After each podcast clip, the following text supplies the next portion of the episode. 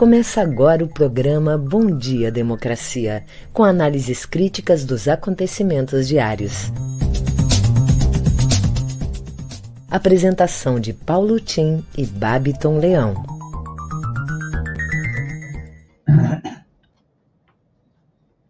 Bom dia, democracia.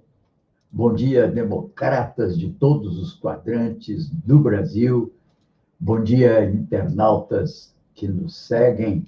Bom dia, colega Solon, colega Gilmar, Babiton. São oito horas, estamos abrindo o nosso programa Bom Dia Democracia. Hoje, dia 2 de julho, julho amarelo de atenção às doenças do fígado.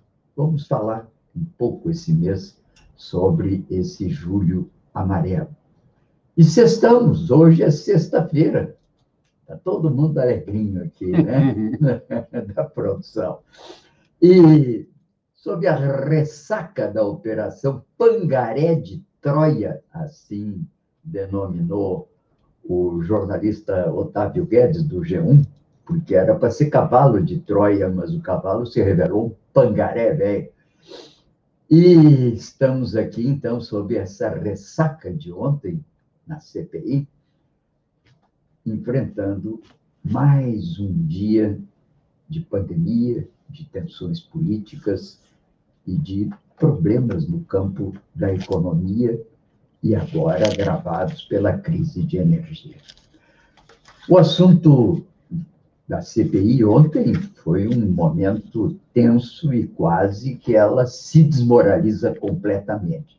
Na verdade, ela pouco que caiu no conto do Pangaré e o chamou, acreditando que poderia extrair dali alguma coisa, mas no curso do depoimento, todo mundo foi percebendo as hesitações do próprio depoente, que é o Dominguete, um cabo bolsonarista da Corporação de Minas, e foi se vendo que tinha alguma coisa de errado. Quando ele levantou um vídeo que ali aparecia o nome do deputado, esse deputado que é irmão do servidor, que denunciou a trama da Covaxin, né, dos 45 milhões de dólares, aí então a casa caiu, e os senadores foram se dando conta de que aquilo era uma armação, era uma plantação. Né? O assunto de hoje, do, que é o podcast da Globo, trata da matéria e fala que um escândalo para cada vacina. As investigações avançam, novas denúncias encurralam o governo, seja pela omissão na negociação com a Pfizer, seja pelo boicote à Coronavac, ou ainda resultado da suposta propina em tratativas nas compras do Covaxin e outras vacinas. Soma-se a isso a acusação do novo pedido de propina pelo Ministério da Saúde para a empresa que ofereceu 400 milhões de doses da AstraZeneca, que foi o motivo da presença do Pangaré de Troia ontem, que foi a tempo desmoralizado e recuou, admitindo que pode ter sido induzido a erro. O Café da Manhã também dedica o seu podcast, que é do grupo Folha Wall, ao assunto da CPI. E diz que depoimento à CPI da Covid sobre denúncia eh, de propina no governo Bolsonaro revela uma série de implicações desse processo. Sobretudo, revela esse pântano que são as capitais, não só do Brasil, mas as capitais dos estados, que ficam povoadas de aventureiros em busca da oportunidade de fazer alguma venda que lhes garanta alguma comissão. E esse processo é um processo que vai corrompendo, não as altas autoridades, mas vai corrompendo o baixo clero do funcionalismo público e acaba conseguindo, digamos, se infiltrar como uma epidemia de corrupção nas esferas governamentais. Bem, como fazemos todos os dias, essa hora aqui, abrindo o nosso Bom Dia Democracia, parceria do Comitê em Defesa da Democracia, Jornal Brasil de Fato e Rede Soberania, com apoio da CUT Rio Grande do Sul. Nosso programa é um contraponto às manchetes opiniões da grande mídia corporativa no sendeiro da democratização da mídia entre nós. Eu sou Paulo Tim, conto aqui nesse programa com a colaboração valiosa do radialista Babiton Leão e do nosso companheiro que agregou-se à nossa equipe agora, que é o Solon Saldanha, a quem eu vou passar já já a palavra para ele nos falar das manchetes do dia. Mas quero antes anunciar aos nossos internautas que nos seguem que o nosso colega, amigo, companheiro aqui também, é, conosco, é o Benedito Tadeu César, sofreu ontem uma rápida intervenção, um problema no coração, passou bem, já está bem, está indo para casa hoje, transmitimos a ele, quem sabe esteja lá nos escutando ainda no hospital, os votos de pronta melhoras, porque aqui estamos precisando dele. Bem, vamos então, o Solon, as manchetes do dia. Bom dia. Bom dia, Tim, Babiton, Mar, nossa audiência, enfim, bom dia, democracia. Algumas das principais manchetes de hoje, esta sexta-feira. No G1, o Brasil registrou 1.943 mortes por Covid-19 nas últimas 24 horas, totalizando agora 520.189 óbitos desde o início da pandemia. CPI pretende fazer a cariação para esclarecer suposto pedido de propina. Moraes arquiva inquérito dos atos antidemocráticos e abre nova investigação. Empresas de Trump são acusadas de fraude e crimes fiscais nos Estados Unidos. Fotógrafo e ativista Januário Garcia morre de Covid aos 77 anos. Eduardo Leite, governador do Rio Grande do Sul, fala sobre homossexualidade em entrevista Bial. Entre aspas, eu sou gay e tenho orgulho disso. CNN Brasil, Fiocruz garante matéria-prima para 70 milhões de vacinas da Oxford mais 936 mil doses da Pfizer chegam ao país e completam 2,4 milhões esta semana.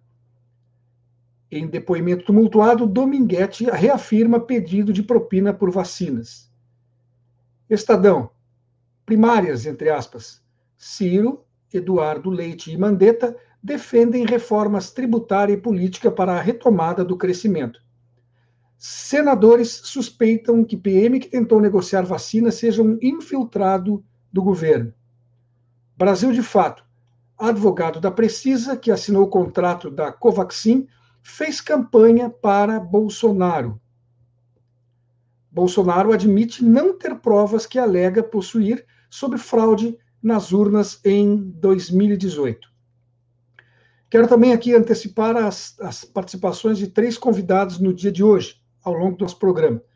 Estará conosco o epidemiologista do programa de pós-graduação em epidemiologia da Faculdade de Medicina da URGS, o professor Sotero, que vai tratar dos números da pandemia no mundo. Também conosco o advogado Oscar Plens, que vai falar sobre as vítimas da Covid. E por último, o vereador de Porto Alegre pelo PSOL, Matheus Gomes, que vem conversar sobre o pedido de investigação que encaminhou do prefeito Melo na CPI, por ter incentivado o uso do famoso tratamento precoce contra a Covid. Com você, Tim. Ok, muito obrigado, Solon. Temos uma sexta-feira aqui recheada de muitos, notícias muito importantes, né? Queria lembrar aqui, é isso, em 320 mil óbitos pelo Covid, continuamos no patamar que é de duas mil mortes por dia, com um número de casos assombroso para o Brasil. E isso tudo indica que temos muito que caminhar ainda até chegarmos a uma condição de relativa imunização da população.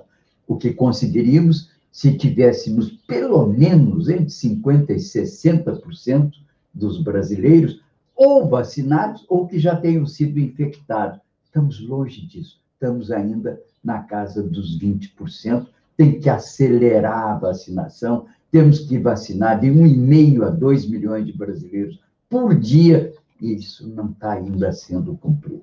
Bem, lembrando aqui que estaremos hoje, daqui a pouco, com o doutor Oscar Prentes, e ele vem falar de um tema que temos aqui insistido, que é as famílias vítimas de Covid, seja porque perderam cabeça do casal, porque perderam, eventualmente, pessoas da família ou que ficaram sequeladas, têm direito à indenização. Procurem um advogado. Já vamos falar nisso daqui a pouquinho com o Oscar.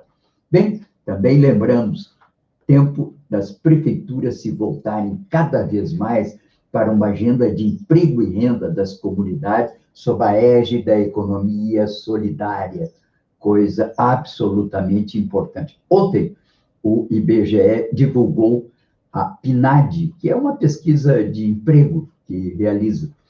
E essa PNAD demonstra que estamos numa situação no Brasil crítica do ponto de vista de emprego. 14 milhões de desempregados, outro tanto no desalento. Nós temos de uma população economicamente ativa no Brasil, de 100 milhões de brasileiros, nós temos em torno de 40 milhões que têm uma relação de emprego estável. Os outros vivem na adversidade, sob diversas formas. Temos um número grande, sim, de pessoas que são já empresários, que se declaram empresários, mas estamos longe de chegarmos a um ponto em que se pode fechar os olhos e deixar que o emprego fique por conta do Banco Central, ou pior ainda, do Guedes. Prefeituras devem se voltar.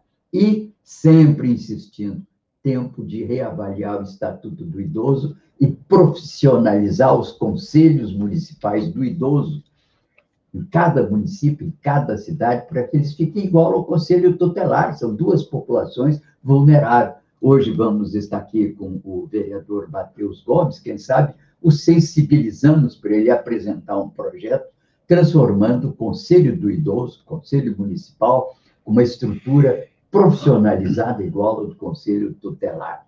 Enfim, essas são as questões que queríamos chamar a atenção e hoje, dia 2 de julho, não podíamos deixar passar, porque temos ouvintes, temos um ouvinte que sempre nos segue de Salvador, dia 2 de julho, é o dia da independência do Brasil para os baianos.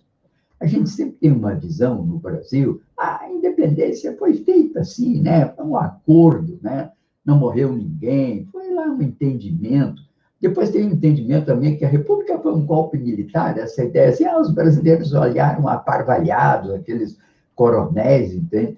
Não.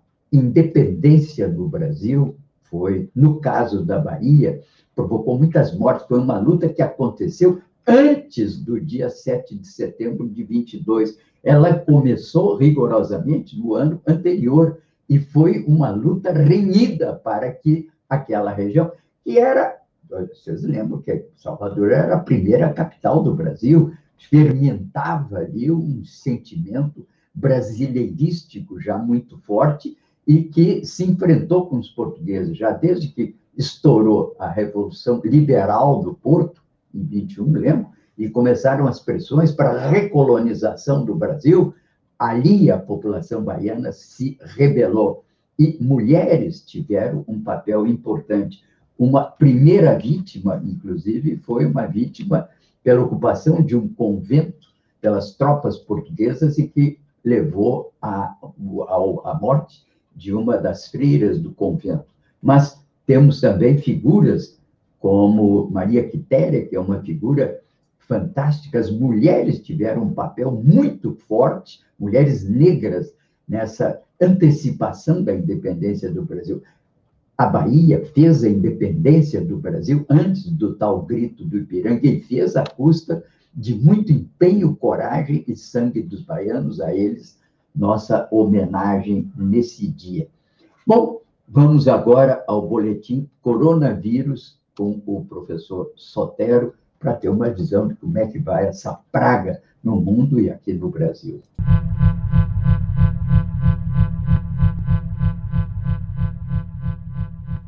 O boletim da Covid mostra hoje a evolução da epidemia pela ocupação de leitos em Porto Alegre, que parece diminuir uh, lentamente e constantemente nos últimos dias, o que é um sinal bastante positivo. A mortalidade no Brasil uh, por Covid tem caído uh, nos últimos dias, mostrando também uma queda consistente, apesar dos números ainda altos, que são equivalentes ao do começo do ano, o prognóstico é bastante bom nessa dimensão. Na Europa, nós temos uma situação um pouco uh, nova. Uh, temos aqui as taxas de mortalidade nos Estados Unidos, junto às taxas de mortalidade caindo a níveis muito pequenos. Reino Unido e Portugal, que tiveram grandes picos de mortalidade no começo do ano, uh, França e Espanha, bastante pequeno. O que tem, de uma certa maneira, surpreendido a todos é que o número de casos é, no Reino Unido, em Portugal e na Espanha já tem começado a crescer, mas esse crescimento não tem sido acompanhado é, de mortalidade, o que sugere uma gravidade menor da doença nesse momento. Ao contrário da Europa, a situação na América Latina ainda é um pouco preocupante. Paraguai enfrenta altas taxas uh, de mortalidade, ainda com uma flutuação importante. Uh, Colômbia crescendo, Argentina diminuindo, mas ainda muito alta. Parece que a situação no Uruguai começa a se normalizar, como no Brasil.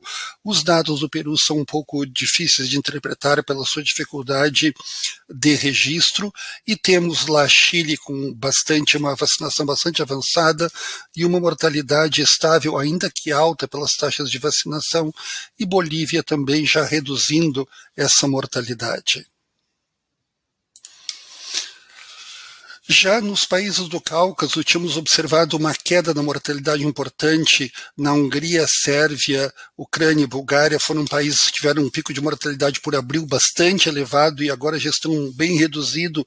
E a epidemia começa a subir um pouco na Mongólia, que é um país muito pequeno e muito isolado, na Rússia e na Romênia, que foi um país que ficou entre a Ucrânia e a Bulgária por ali, uh, teve uma mortalidade pequena e agora parece subir um pouco mais um pouco mais atrasado, de uma certa maneira.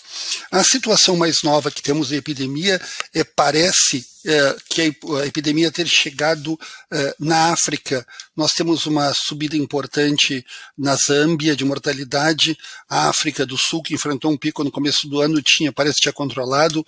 Botsuana é um país muito pequeno, a dificuldade de uh, registrar os óbitos nesses lugares são muito ruins. Do outro lado, já temos a Tunísia e Oman uh, subindo um pouco e a Namíbia, que tem mostrado o crescimento de mortalidade mais importante na epidemia, sugerindo o deslocamento dessa doença para regiões até então que não haviam sido afetadas fortemente. Esse foi o nosso boletim da Covid de hoje.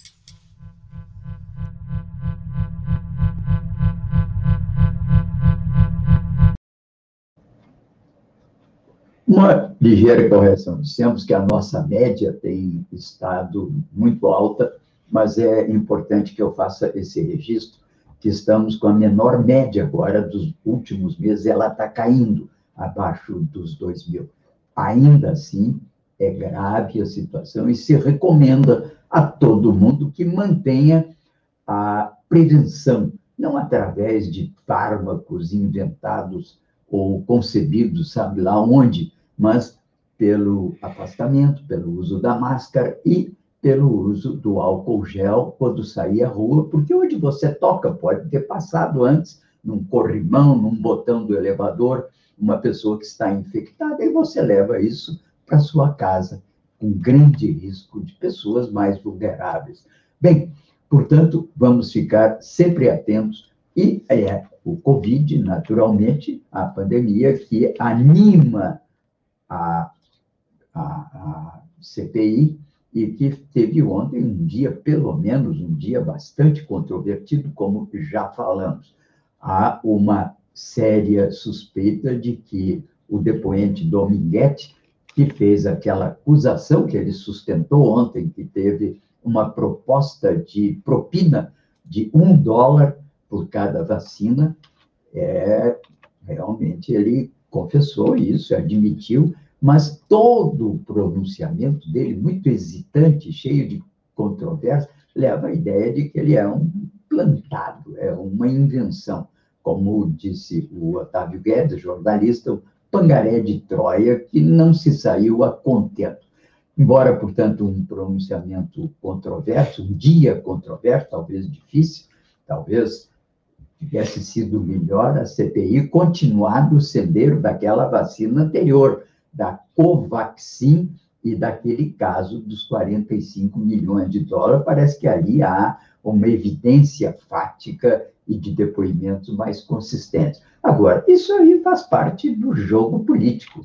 O presidente da República está se sentindo ameaçado pela CPI, que ele, insistentes pronunciamentos, ontem voltou a se pronunciar, desqualificando a CPI e os seus membros, que são senadores da República. O que significa que o presidente Bolsonaro está incomodado com os trabalhos da CPI, mas ele opera, ele não está é, inerte esperando que venha o golpe de misericórdia do condenado com sete varas à forca. Ele reúne muita capacidade de resistência, ele destaca isso e faz questão de dizer que as Forças Armadas estão com ele, que, que tem isso de exageros e de blefe, ninguém sabe. Mas todo cuidado com relação às instituições é pouco, né? Bem, vamos aqui às manchetes internacionais. Primeiro, as manchetes que eu tenho chamado aqui, as manchetes que não são nem internacionais, que dizem respeito à humanidade inteira. A ONU, por exemplo, estima em quase um bilhão de toneladas de alimentos que são desperdiçados a cada ano. Matéria interessantíssima que está no boletim Eco Debate. O desperdício alimentar e descarte são um verdadeiro desafio para as próximas décadas, chama a atenção a ONU, numa matéria publicada pelo Eco Debate, mas que está no Instituto de Ciências Humanas da Unicino, tem cumprido um papel importante, com muito material, diariamente à disposição de quem tiver interesse. Também em questões que eu chamo de mundiais, há um artigo na Terra Redonda de hoje, um artigo de Daniel Brasil, com Z, intitulado A Humanidade está ficando mais burra, e ele diz que tudo no planeta um planeta que já se aproxima de 8 bilhões de pessoas, tudo cresce de forma exponencial. Tanto os gênios quanto os ignorantes, de pessoas cultas, artistas e de pessoas que eventualmente estão desencaminhadas no processo civilizatório. É uma reflexão interessante e que leva a se refletir sobre que mundo estamos deixando para os nossos filhos e netos, né? No cenário internacional, também, aqui mais ligado aos Estados Unidos, Trump está nas malhas do fisco americano. Devemos lembrar que o fisco conseguiu já desbaratar o crime organizado é, já desde a década de 30. Caiu ele agora, não pessoalmente, mas suas empresas. Matéria que demonstra que tem seis ações judiciais que agora eles enfrentam, ele enfrenta depois de deixar a Casa Branca. Não pagou imposto de renda por 10 anos, por isso que ele não queria mostrar o imposto de renda quando se candidatou e foi presidente.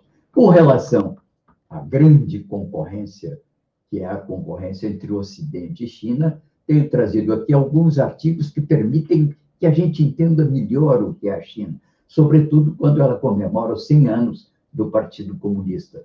Um artigo também hoje é, sob o título Partido Comunista da China chegou 100 anos com domínio socioeconômico. Um artigo interessante de Júlia Poça e do estagiário Vitor Borges, que assinala a importância dessa realização chinesa.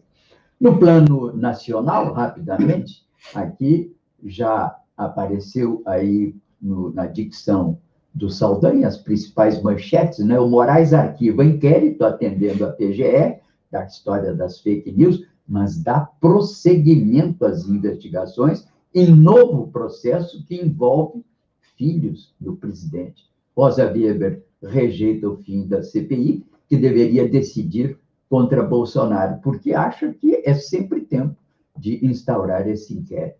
E, enfim, a geada compromete a produção aqui no sul e no centro-oeste. Vai haver provavelmente queda de safra ou quebra de safra nesse ano. Muito frio e muita geada. Aqui eu estou devidamente agasalhado.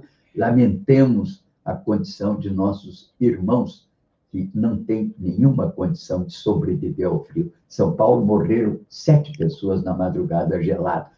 Queria saber se em Porto Alegre está havendo uma atenção especial e no resto do Rio Grande do Sul com as pessoas em situação vulnerável.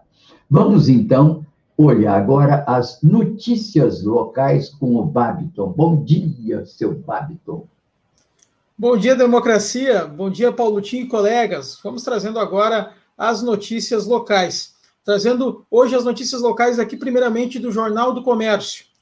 Porto Alegre terá serviço de acompanhamento a pacientes em recuperação pós-Covid-19. A partir da próxima segunda-feira, 5, a Secretaria Municipal de Saúde da capital, em parceria com o Hospital de Clínicas de Porto Alegre, oferecerá acompanhamento a pessoas que necessitam de auxílio no período de recuperação pós-Covid. A partir de triagem em uma unidade de saúde, será iniciado o processo de assistência ao paciente, que contará com o apoio do Centro de Saúde IEPI e do Hospital de Clínicas de Porto Alegre. Segundo a Prefeitura, o primeiro passo é procurar a unidade de saúde, onde a equipe de enfermagem será responsável pelo plano de cuidado do paciente e encaminhamento às especialidades. A partir desta primeira análise, será feita a inserção no sistema que administra o fluxo de consultas na rede pública. Dependendo do caso, a pessoa poderá ter o acompanhamento na unidade de saúde de sua referência. Jornal Correio do Povo. Leite veta integralmente educação domiciliar do Rio Grande do Sul. Após dois anos tramitando antes, antes de ser aprovado pelo plenário da Assembleia, o projeto que autoriza a educação domiciliar do Rio Grande do Sul, que gerou ampla polêmica, naufragou. O texto, de autoria de Fábio Osterman, do Novo, será vetado integralmente pelo governador Eduardo Leite. Recentemente, Osterman conversou com Leite e saiu otimista sobre a eventual sanção. Enganou-se. O governador telefonou para o deputado e deu a informação. A base para o veto foi o julgamento do Supremo, que, ao apreciar recurso extraordinário com repercussão geral, decidiu que o ensino domiciliar não é um direito público subjetivo do aluno ou de sua família. Porém, não é vedada constitucionalmente sua criação por meio de lei federal editada pelo Congresso Nacional. Rio Grande do Sul deve receber mais de 526 mil doses de vacina contra a Covid-19 nos próximos dias. O Estado deve receber a numeração de vacinas contra a Covid-19 ainda nos próximos dias. São mais de 200 mil doses da Janssen, quase 137 mil imunizantes da Pfizer e mais 186 mil doses da AstraZeneca. Em seguida, eu volto para conversar com a nossa audiência e fazer o convite para o debate de logo mais que vai acontecer hoje na rede. É com você, Paulo Tim. Muito obrigado, seu Babiton. Vamos adiante, então, porque temos ainda muita coisa para conversar hoje. Fiquem conosco e temos que falar aqui de uma questão importante, né? É o seguinte: 2022 teremos o segundo centenário da independência do Brasil. O que, que a sua prefeitura está fazendo? O que, que seu estado está fazendo para celebrar esse evento? Também em Porto Alegre teremos os 250 anos de Porto Alegre. O que está acontecendo em Porto Alegre? Você sabe se a prefeitura, alguma instituição está fazendo alguma coisa? Mas antes do ano que vem, agora sábado, os brasileiros voltarão às ruas de máscaras, claro, garantindo o devido distanciamento, para gritar mais uma vez fora Bolsonaro. Quem insiste nisso é o Pacto pela Democracia, que é um site que traz informações que eu recomendo muito interessantes, que saem do dia a dia, às vezes, desse foco central da conjuntura e mostram questões paralelas que estão eh, sendo discutidas no Brasil e que são importantes para se acompanhar o andamento da democracia no Brasil.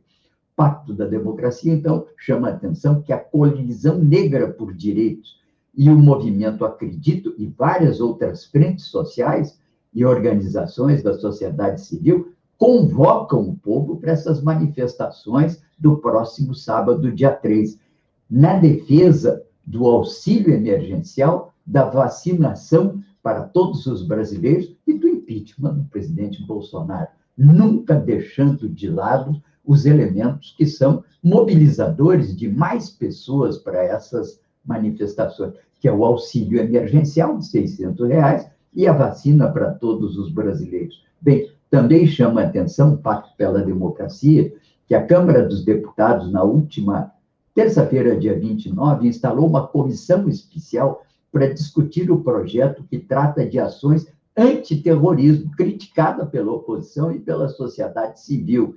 Mobilização virtual da rede do Pacto da Frente Parlamentar em defesa da democracia e dos direitos humanos está pressionando a Câmara pela rejeição do projeto e pede o apoio da população.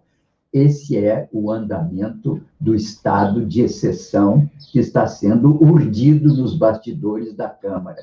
Também lá está sendo discutida a Lei de Segurança Nacional, chama a atenção o pacto, e, então vamos nos acompanhar sobre isso. E há uma reforma política eleitoral em curso, em que o diretor executivo da Transparência Partidária, o Marcelo Isso e o professor Felipe Lizardo, defendem a participação social e transparência na construção do novo Código Eleitoral. Boa entrevista que está no Congresso em Foco e trata dessa matéria. Vamos, portanto, acompanhar todos esses passos da construção da democracia no Brasil.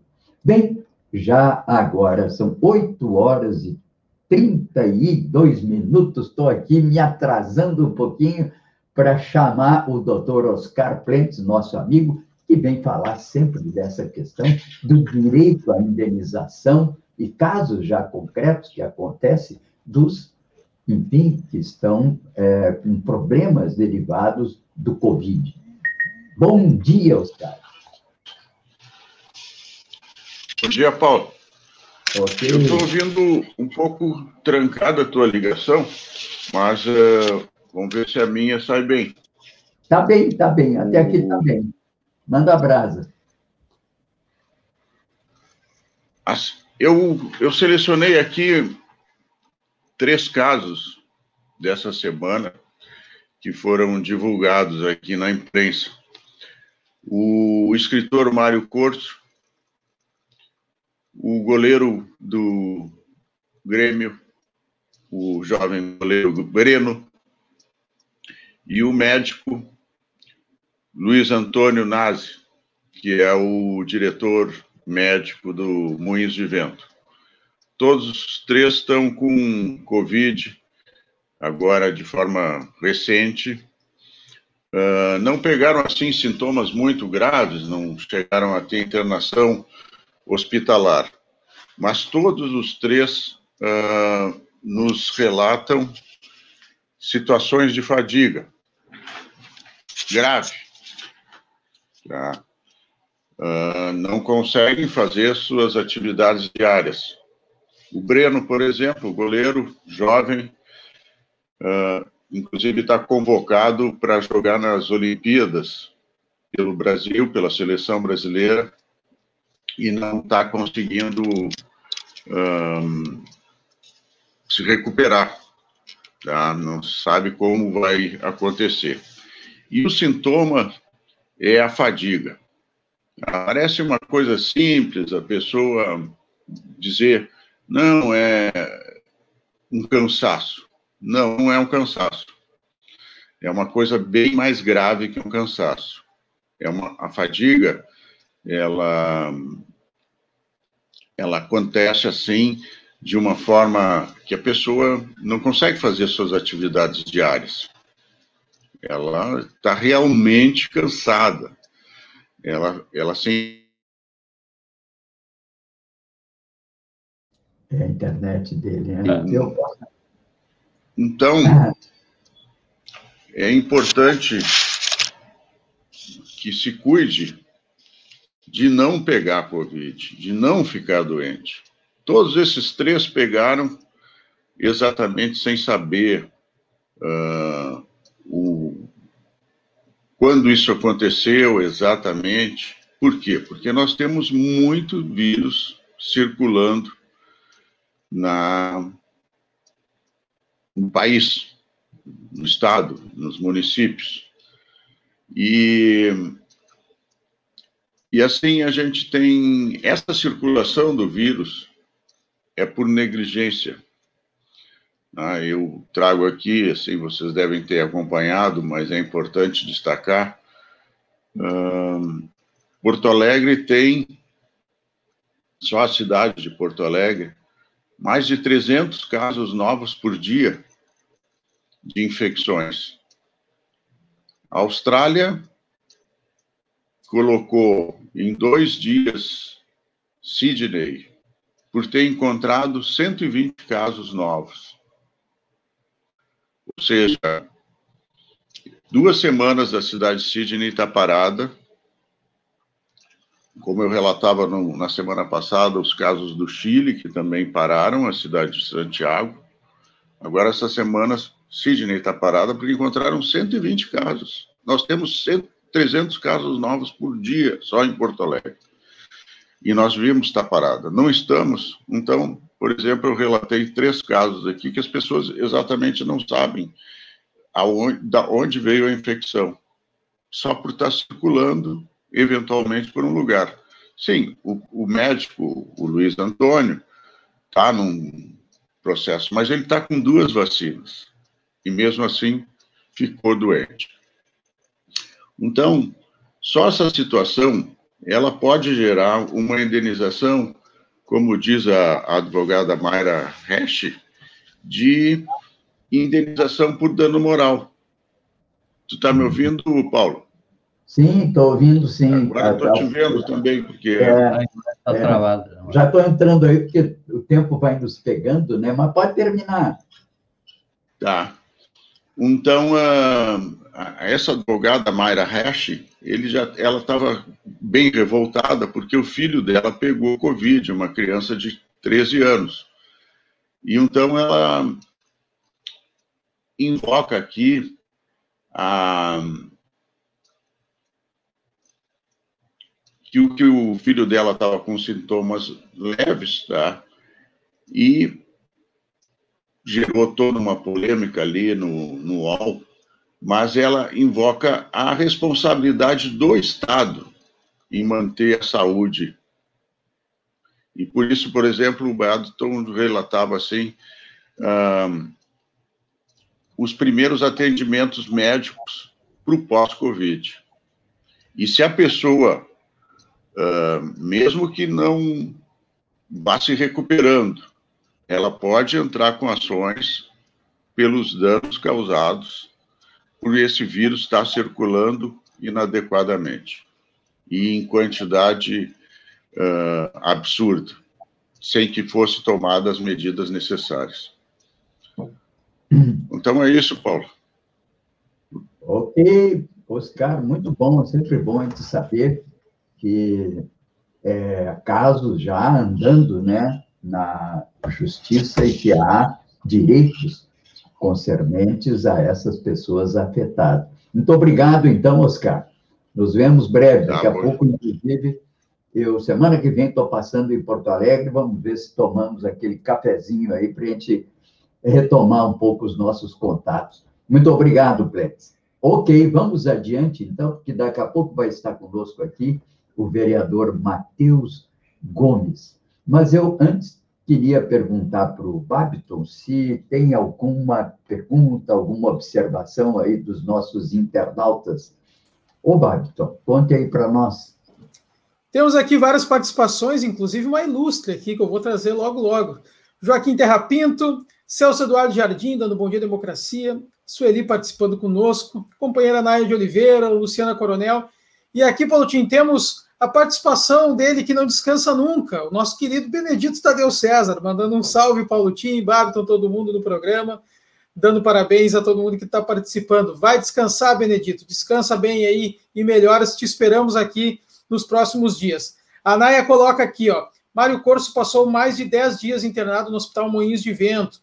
Aqui o Joaquim também falando que muito boa explicação do advogado Oscar Plens. A gente fica muito feliz com a participação do advogado, sempre aqui nos ajudando todas as sextas-feiras. Quero aproveitar, Paulo Tim, também a nossa audiência para fazer o convite para o debate de hoje, às 18 horas, aqui na Rede. Um ótimo debate, debate de conjuntura política essa semana, que vem discutir a conjuntura política nacional. Governo Bolsonaro encurralado?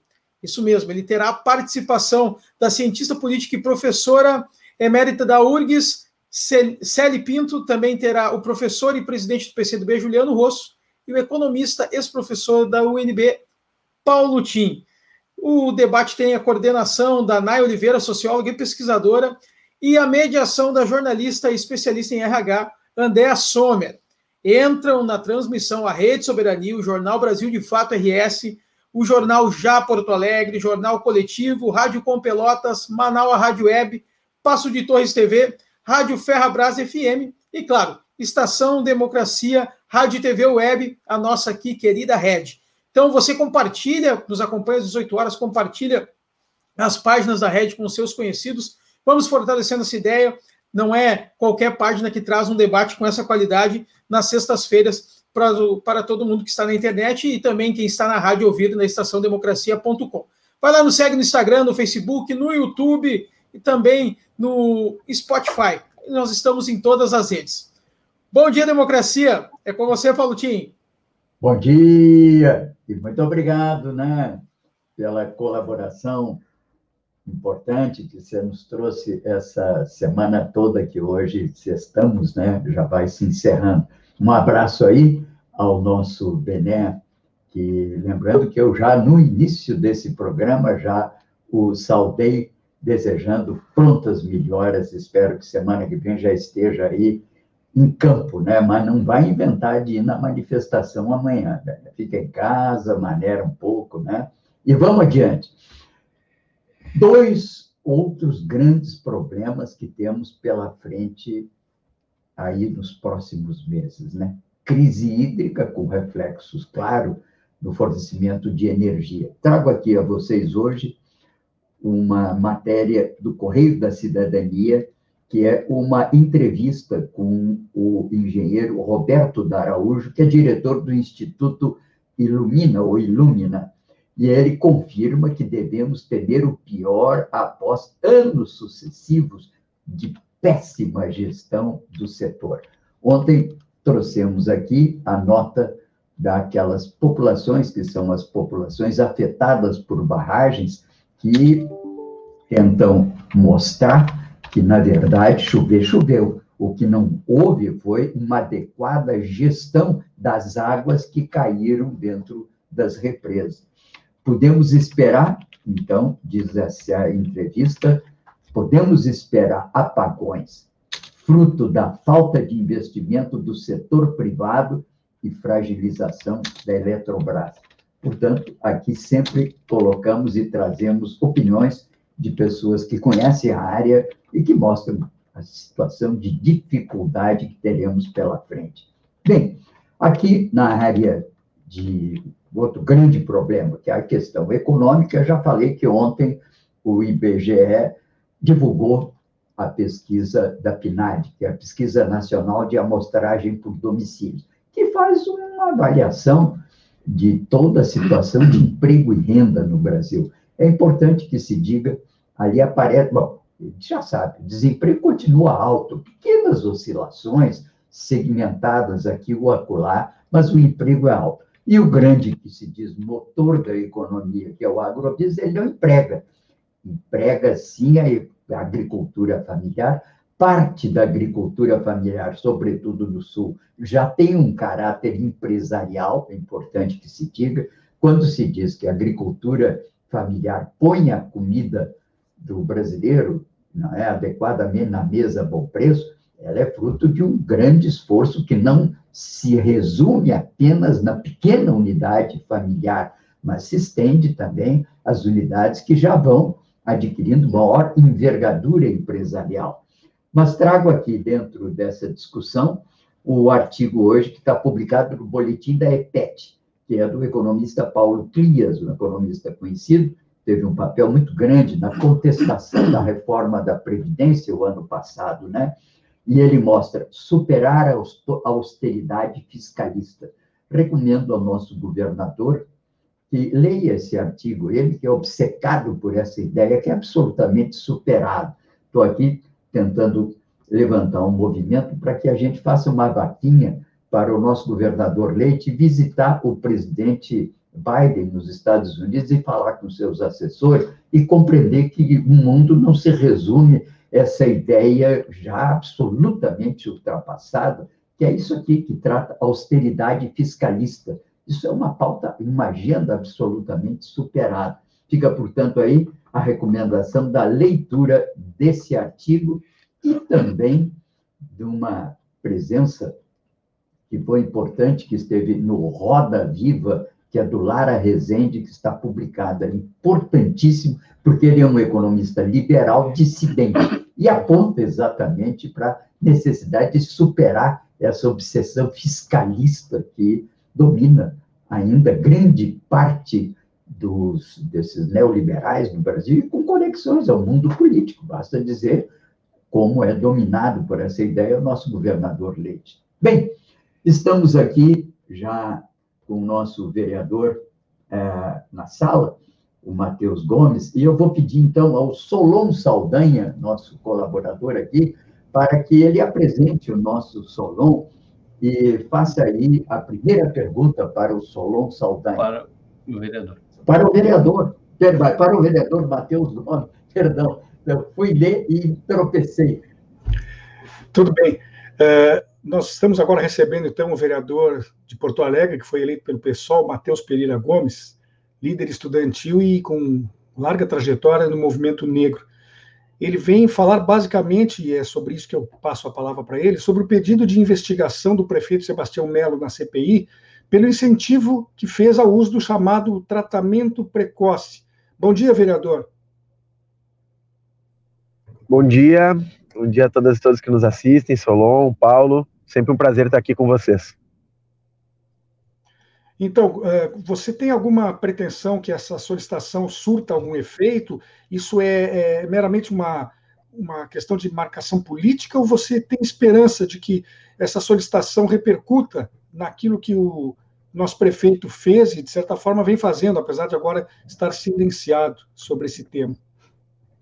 Bom, Solon, a gente fez um relatório que, acima de tudo, visa mostrar o impacto do discurso do presidente Jair Bolsonaro nas políticas que foram aplicadas aqui na cidade de Porto Alegre. Então, nós começamos, por exemplo, com a primeira norma que a Secretaria de Saúde publicou em 4 de janeiro desse ano, que autorizava né, o uso do tratamento precoce. E agora, né, até a sanção do prefeito Sebastião Melo, do projeto né, que versa sobre esse mesmo tema, né, o tratamento precoce, que foi aprovado na Câmara de Vereadores. Então, a grande questão que, que a gente discutiu é essa: tem um impacto direto da ação do presidente na conduta da prefeitura. Nós não queremos que a CPI ela mude o foco dela, né, do governo federal para os estados e municípios. O que a gente levou ao conhecimento dos senadores, através do senador Randolfo Rodrigues, é que o discurso do presidente ele foi institucionalizado através das medidas do prefeito. E isso, ao nosso ver, é um agravante de tudo que já está sendo investigado, debatido na, na, no Senado Federal e, enfim, cria também é, um, um, precedente de responsabilidade para a Prefeitura de Porto Alegre, que nós, através do, dos meios que temos disponíveis aqui na Câmara de Vereadores, a nível municipal, vamos ter que levar adiante também, porque, enfim, é de fato um crime com a nossa população que até esse momento, né, ainda nós estejamos vendo por parte da prefeitura um discurso negacionista, né, em vários aspectos, né? mesmo com o avanço da vacinação, continua, né, um incentivo a tratamento precoce, uso de cloroquina e nenhuma disseminação de consciência por parte da prefeitura com relação a essas medidas. Vereador, um outro tema que acho importante que ouvir sua sua palavra agora é que em 2013 foi foi grande o, o seu a sua participação na, naquela luta que foi às ruas desencadeada a partir do aumento de 20 centavos no preço das passagens de ônibus, porque eu quero lembrar que a partir da madrugada de hoje voltou a subir o ônibus, agora 25 centavos, né? De 4,55 para 4,80. O que você tem a nos dizer sobre essa situação que atinge diretamente uma população que está cada vez mais fragilizada do ponto de vista financeiro, inclusive pela questão da pandemia?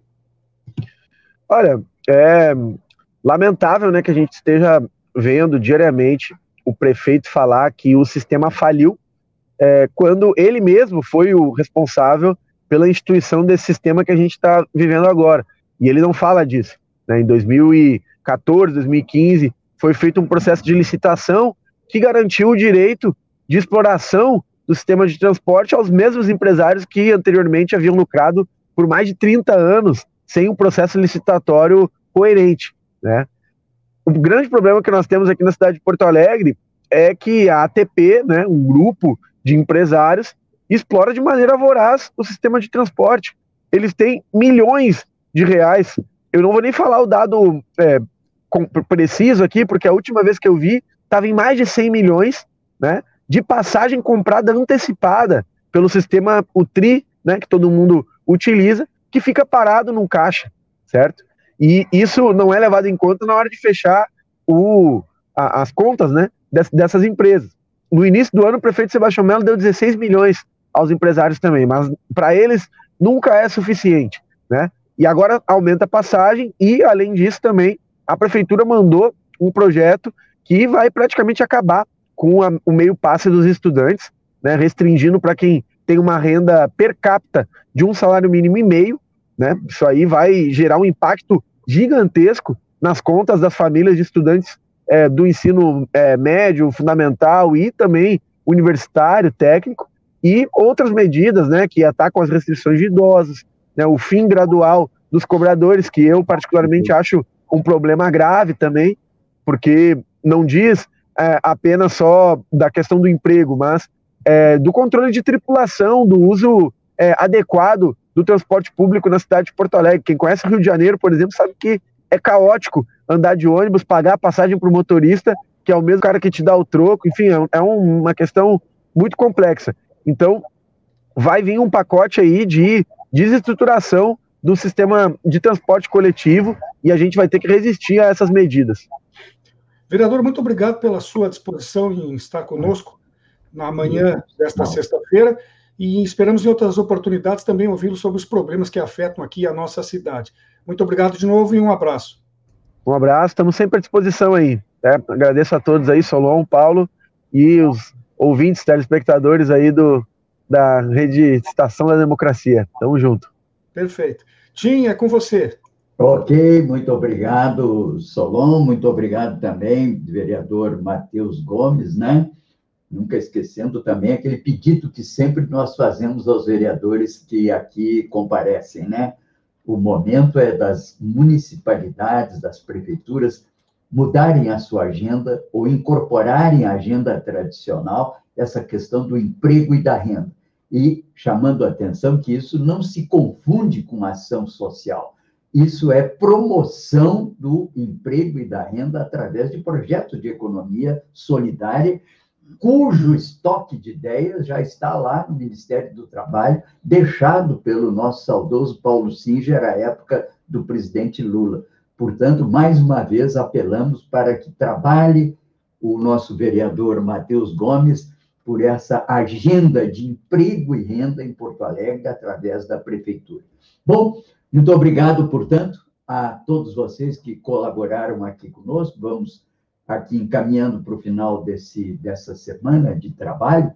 E eu queria, sim, chamar a atenção de algumas questões né, que ainda fazem parte do noticiário de hoje. A despedida do ministro Marco Aurélio, do Supremo Tribunal, onde ficou 30 anos, ele foi indicado pelo presidente Collor nos anos 90, e teve uma trajetória respeitável e merece o nosso aplauso. Né? Também é, queria chamar atenção ainda sobre essa matéria da luta pela diversidade, né? e nos traz o Pacto pela Democracia, uma reportagem, nos chama a atenção de uma reportagem da revista Gênero e Número, que revela como foram os primeiros meses das vereadoras trans em diferentes câmaras municipais do país. Realizada pela Sleeping Giants do Brasil, a campanha Desmonetiza Siqueira está pressionando empresas para que retirem o patrocínio de um programa de TV que tem disseminado desinformação e ódio contra a população LGBT. Nos últimos dias, diversas marcas já atenderam a esse pedido, que é uma conclamação feita por todas as pessoas que lutam, enfim, pelo fim da discriminação. No plano cultural, chama a atenção que os brasileiros Wagner Moura, André Barata Ribeiro e Fabiano Gulani estão entre membros convidados para participar da entidade do Oscar, que organiza o Oscar. A lista tem 395 nomes de 50 países, numa tentativa de aumentar a diversidade. Há ainda outros representantes, mas importante sobretudo o mais conhecido deles, que é o Wagner Moura. Parabéns, portanto, a mais essa presença brasileira no cenário da cultura mundial, sobretudo da tão importante indústria do cinema, né? Aqui queria destacar também o fato de que ontem o nosso governador Eduardo Leite falou sobre homossexualidade, ele é do PSDB e se declarou gay no programa, na conversa com Bial nessa madrugada. Aspas. Eu sou gay e sou governador gay e não um gay governador, tanto quanto Obama nos Estados Unidos não foi um negro presidente, foi um presidente negro e tenho orgulho disso. Bem, aqui a nossa solidariedade ao nosso governador Leite, que a despeito de divergências no plano ideológico, merece o nosso respeito pela coragem de se assumir na sua condição de gay, e nessa condição merece todo o nosso respeito. Bem, portanto, vamos ficando por aqui nessa semana, uma semana gelada, fria, mas muito quente em Brasília, fervendo, sobretudo, na cadeira do presidente da República. Lembrando que amanhã, grande mobilização no país inteiro, fora Bolsonaro, mas com campanhas também para o retorno do auxílio emergencial de 600 reais e de vacina para todos, fortalecimento da campanha de vacina. Bem, esse é o nosso esforço dessa semana, agradecendo mais uma vez ao vereador Matheus Gomes, que esteve aqui, doutor Oscar Plentes, que também esteve, agradecendo aqui ao Babiton, que nos acompanha, ao Solon, que se incorporou essa semana, saindo-se muito bem, parabéns, Solon, Ficamos gratificados aqui com a sua presença. E também aqui é o nosso querido colaborador Gilmar, responsável pelo som e imagem que vocês aí recebem. Grato também a todos os internautas que nos acompanham. Um abraço para todos. Viva a democracia e até amanhã Segunda. nas manifestações. Até amanhã nas manifestações. né? Fora Bolsonaro e até a segunda aqui no nosso programa Bom Dia Democracia. Até lá. A Covid avança. A gente está vivendo um dos momentos mais difíceis da nossa história e a atenção e os cuidados precisam ser redobrados. Primeiro, porque a gente sabe que o sistema de saúde está em colapso. Mas, mais importante que isso, a gente precisa saber que as pessoas estão morrendo mesmo quando conseguem pleno atendimento. Isso é muito sério. A doença ataca cada um de nós de uma forma diferente a gente precisa deixar claro a todos que o mais importante agora é evitar a contaminação. Ter coragem não quer dizer ignorar o medo e muito menos a razão. Agora é hora de ficar em casa, de usar a máscara, lavar as mãos com água e sabão e usar álcool em gel. Ajude as pessoas ao redor, leve informação, uma palavra de apoio. Para ficar atualizado, acesse portaldavacina.com.br e tenha informações apuradas sobre a Covid além dos locais e datas para vacinação de todos da sua família. Portal da Vacina é o Brasil todo conectado para pôr um fim na pandemia.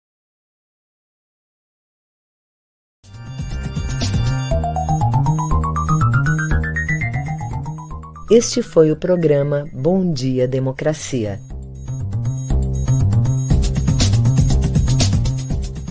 Nos encontramos na segunda-feira às 8 horas.